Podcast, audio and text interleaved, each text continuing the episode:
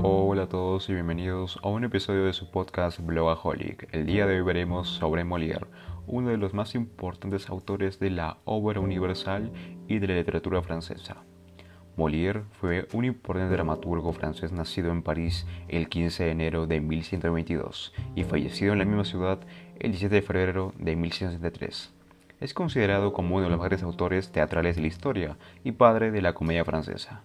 Su verdadero nombre fue Jean-Baptiste Poquelin.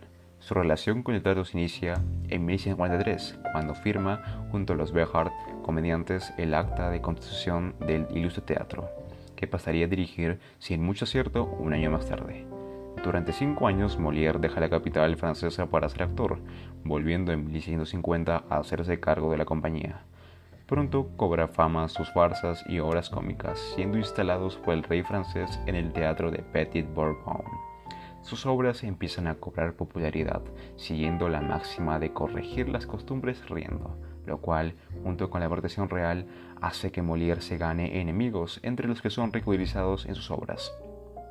En 1164 es nombrado responsable de las diversiones de la corte. Ese mismo año se estrena El Tartufo, obra crítica para con la hipocresía religiosa y que provocaba airadas reacciones entre las clases conservadoras, que obligaron al rey a prohibir las obras durante cinco años.